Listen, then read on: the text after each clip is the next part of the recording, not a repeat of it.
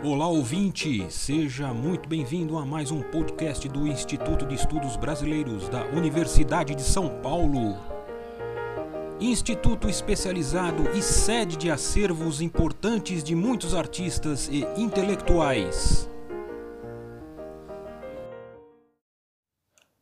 Olá, eu sou o Tomás Ferreira Jensen, nasci em São Paulo no ano de 1977 Sou economista, graduado pela Faculdade de Economia da Universidade de São Paulo. Cursei pós-graduação no Instituto de Economia da Unicamp e sou parte da Rede Social de Justiça e Direitos Humanos. Trabalho com assessoria ao movimento sindical e com educação popular.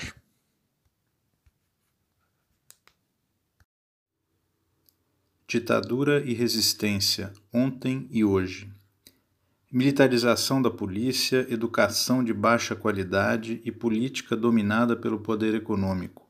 Permanências estruturais da ditadura, analisadas a partir de Celso Furtado e de Frei Tito. A força e a coerência do testemunho de resistência à opressão e de ousadia na ação transformadora da realidade brasileira marcam a trajetória de Frei Tito de Alencar Lima. Resistência e ousadia são base para o perene interesse por sua biografia. Agora que fazemos memória dos 46 anos do martírio de Frei Tito, é importante articular a sua ação enquanto militante cristão com a reflexão de Celso Furtado sobre a economia política da ditadura a partir de 1964. Os dois são nordestinos, Frei Tito, cearense de Fortaleza, e Celso Furtado, paraibano de Pombal. A trajetória pessoal de Frei Tito já é bastante conhecida pelos brasileiros e está registrada e difundida em livros, filmes e na internet.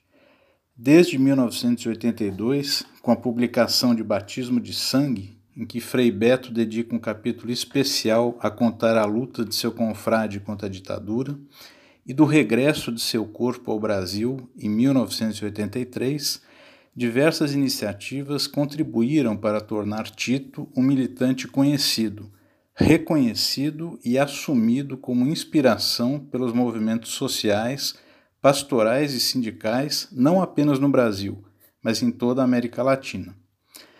Mais recentemente, em 2007, o lançamento de Batismo de Sangue, filme dirigido por Elvésio Raton e baseado no livro homônimo de Frei Beto, ampliou consideravelmente a visibilidade e a informação sobre Tito, tema também de uma biografia lançada no primeiro semestre de 2014, chamada Um Homem Torturado, de autoria das jornalistas Leneide Duarte Plom e Clarice Meirelles.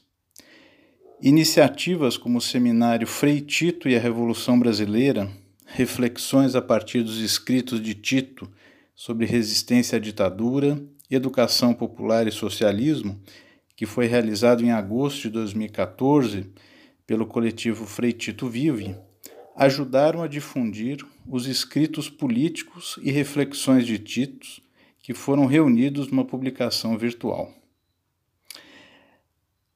Frei Tito nos impele a olhar e a aprofundar o estudo sobre permanências da ditadura no Brasil. Vou citar três dessas permanências. Primeiro, a militarização da polícia, a truculência da polícia e como a polícia militarizada atua na opressão da juventude, especialmente nas periferias do Brasil. Vou chamar a atenção sobre o movimento Mães de Maio. O movimento Mães de Maio, ele teve início a partir do massacre em que 564 pessoas foram mortas no estado de São Paulo entre os dias 12 e 20 de maio de 2006. A maior parte dessas mortes tiveram indicação de participação de policiais. foram 505 civis assassinados. E essa matança foi uma reação dos agentes de segurança do Estado contra ataques da facção conhecida como PCC, que ocorreram nos dias 12 e 13 de maio daquele mesmo ano de 2006. Entre os 505 civis assassinados, 63% tinham até 25 anos de idade, 50% eram negros, 94% não tinham antecedentes criminais.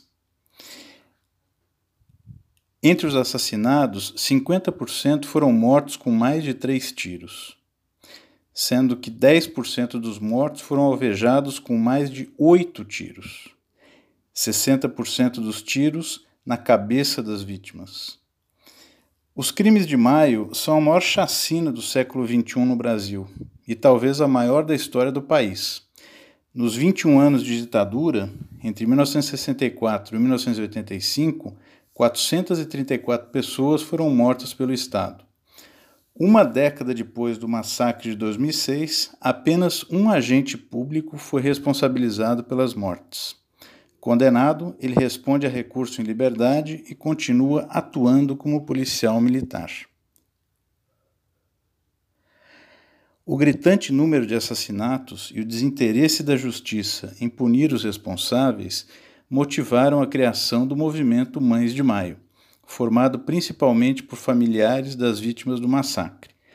Mais do que justiça para os próprios filhos, as mães construíram ao longo dos anos um movimento social de combate aos crimes do Estado ocorridos durante o período democrático e se transformaram em referência para outras famílias vítimas da, da violência policial no Brasil. Outra permanência da ditadura é a baixa qualidade da educação no país. E aí é importante lembrar as manifestações dos estudantes secundaristas que surpreenderam pela espontaneidade e pela rapidez com que se ampliaram. Foram ocupações de escolas iniciadas contra a reorganização escolar proposta pelo governo do estado de São Paulo, né, que implicava o fechamento de quase 100 escolas, impactando mais de 310 mil estudantes que teriam que mudar de escola. A primeira ocupação foi numa escola estadual de Diadema, no dia 9 de novembro de 2015. E dali se seguiram mais de 200 escolas ocupadas ao longo do ano de 2016.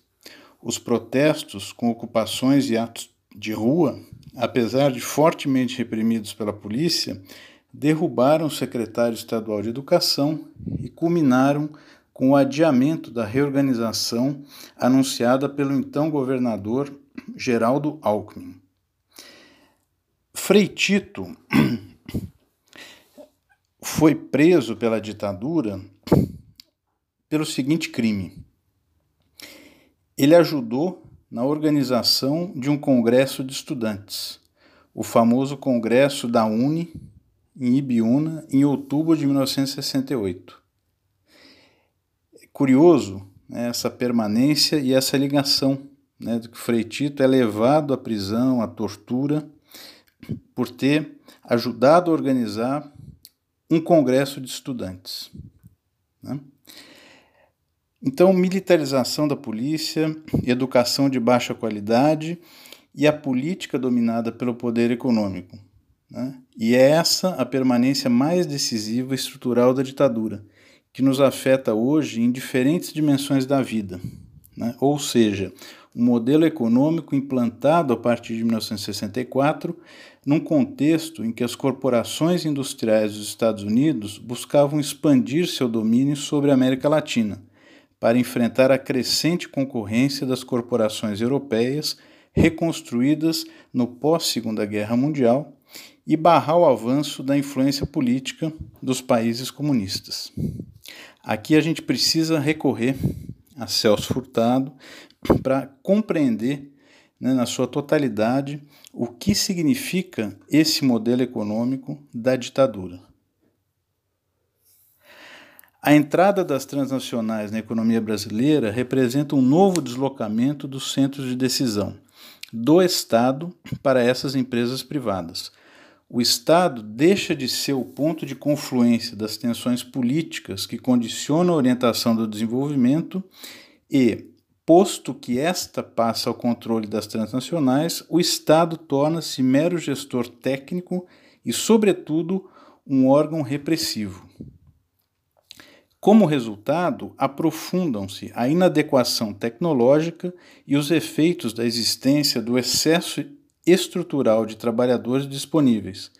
Por isso, os salários permanecem determinados pelo custo de reprodução da população do campo, agravado pela interrupção da reforma agrária, e, portanto, a concentração de renda, que condiciona a estreiteza do mercado face aos problemas de escala de produção. Por isso, a concentração de renda é pressuposto e resultado do processo e gera agravamento das tensões sociais e a necessidade de repressão política.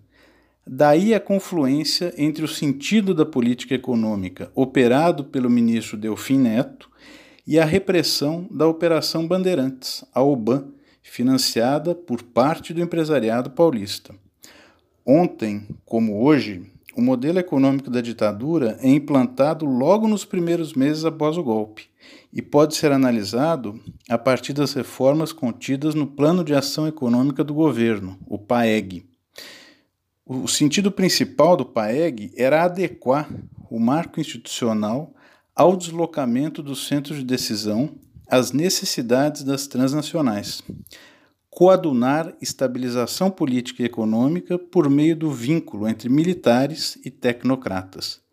Para isso, realizou reforma fiscal, instituindo o sistema tributário regressivo para compensar o déficit público, com redução do consumo, notadamente dos trabalhadores. Reforma trabalhista que consistiu em arroxo salarial, através da política salarial que substitua, substituía as negociações coletivas por índices de reajuste determinados pelo governo, e o fim da estabilidade no emprego, e, sobretudo, intervenção e repressão política aos sindicatos. O PAEG completava-se com uma reforma monetária e financeira, que, com a desculpa de aumentar a poupança, significou a abertura da economia nacional ao sistema financeiro internacional fim da, da lei da usura, que estabelecia teto às taxas de juros, e flexibilidade para instituições financeiras e empresas captarem recursos fora do país. O resultado de tamanha flexibilização é o mesmo que verificamos com a eclosão da crise de 2007 nos Estados Unidos e Europa. Estavam colocadas as bases institucionais para a escalada do endividamento externo posterior que lançaria o Brasil na longa década de estagnação de 1980. Os resultados do PAEG, portanto, só poderiam ser a concentração de renda pela queda dos salários reais e o estreitamento do vínculo do sistema econômico nacional com o sistema financeiro internacional, que viabiliza o financiamento das transnacionais e as remessas de lucro para suas matrizes no estrangeiro.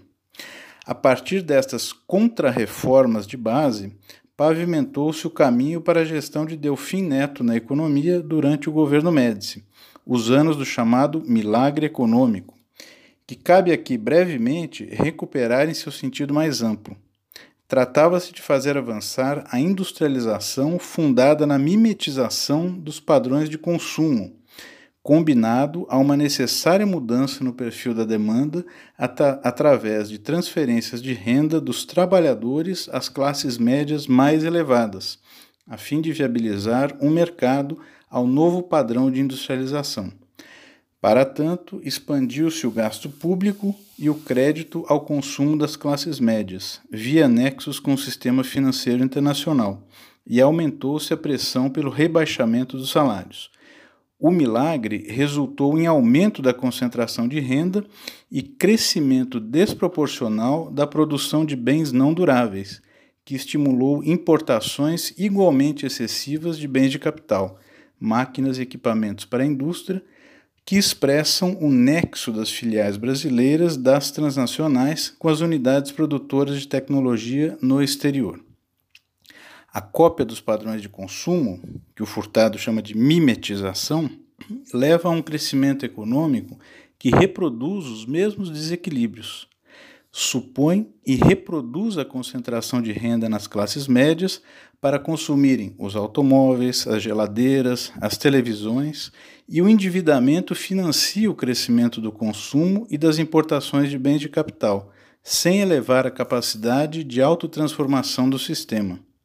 Em suma, na análise precisa de Celso Furtado, a velha herança colonial se atualiza. Dependência e subdesenvolvimento reforçam suas conexões fundamentais. O ato final da gestão econômica da ditadura foi o segundo Plano Nacional de Desenvolvimento, uma resposta à crise gerada pela elevação do preço do petróleo, que procurava enfrentar os estrangulamentos causados pelo déficit comercial e avançar na indústria de bens de capital e intermediários, tentando reorientar a inserção externa da economia brasileira para a exportação de produtos industrializados. Para isso, o segundo PND contou com elevação do financiamento público através das estatais e mais concentração de renda para viabilizar investimentos, gasto público para empresas privadas e repressão sempre caminhando juntos. Ontem, como hoje. Eis o legado da gestão ditatorial. A política econômica torna-se função da reciclagem da crescente dívida externa acumulada no período. As garantias cambiais ao fluxo financeiro retiram autonomia da política cambial. Política de subsídios para o setor exportador retira parte da autonomia da política fiscal endividamento manipulado por instituições financeiras compromete o controle do Estado sobre a liquidez e retira a autonomia da política monetária. De forma estrutural, a centralidade do endividamento e a perda de autonomia da política econômica torna a economia brasileira prisioneira da política monetária dos Estados Unidos. A crise da dívida dos anos 80 foi o destino desta marcha da insensatez. O modelo econômico da ditadura significou, em síntese, a consumação do deslocamento dos centros de decisão em favor das corporações transnacionais e do sistema financeiro internacionalizado. Isso potencializou os desequilíbrios estruturais herdados do período precedente, dependência tecnológica e financeira e concentração de renda, na base da inadequação tecnológica e da mimetização dos padrões de consumo. Há crescimento, mas não há desenvolvimento. O Estado, não mais centro de decisão, tornou-se órgão técnico para gerir o modelo ditado pelas transnacionais, e o Estado tornou-se órgão repressivo para sufocar os conflitos políticos daí decorrentes. O saldo foi o crescimento momentâneo, funcional à transnacionalização produtiva e financeira, e subordinado à política dos Estados Unidos a crise da dívida no momento de reversão da política econômica dos Estados Unidos e duas décadas posteriores de estagnação. Evidentemente, o modelo corroeu as bases da sociabilidade no Brasil e fez avançar a barbárie. A hegemonia do capital sobre o Estado e o trabalho, resultado de anos de ditadura e propaganda ideológica liberal, fez enfraquecer a contestação sindical e popular ao modelo econômico brasileiro ao passo que naturalizou o caráter repressor do Estado, fazendo-o prescindir de aparatos clandestinos como a OBAN. Uma economia crescentemente desnacionalizada, com os centros de decisão das empresas deslocados para o exterior, num contexto de extrema concentração de riqueza nas mãos de um reduzido número de pessoas, com fortunas familiares que superam em muito o PIB da maioria dos países do planeta. Eis a correlação de forças do país em que vivemos. Particularmente, a elite brasileira, completamente desenraizada em seu próprio país, é incapaz de se reconhecer na sofrida história latino-americana e por isso projeta suas raízes nos países do centro do sistema capitalista, de onde importa costumes, valores e modas estéticas e intelectuais. O desenraizamento da elite brasileira determina seu padrão de consumo e, com consequências ainda mais dramáticas, influencia o espelhamento da classe trabalhadora nos padrões globais de consumo e na forma de vida defendida pela elite brasileira. Como escreveu Simone Weil, o dinheiro destrói as raízes por onde vai penetrando, substituindo todos os motivos pelo desejo de ganhar. Nada mais claro e simples que uma cifra. Diante de tamanho desafio, é alentador recorrer à força utópica de Carlos Drummond de Andrade. Tantos pisam esse chão que ele talvez um dia se humanize. Nossos donos temporais ainda não devassaram o claro estoque de manhãs que cada um traz no sangue, no vento. Hoje, assim como ontem e sempre, resistência e ousadia, legados de Tito de Alencar Lima, que Celso Furtado nos ajuda a compreender em toda a sua profundidade do que significou a ditadura civil-militar de 64 para interromper o processo de construção da nação brasileira.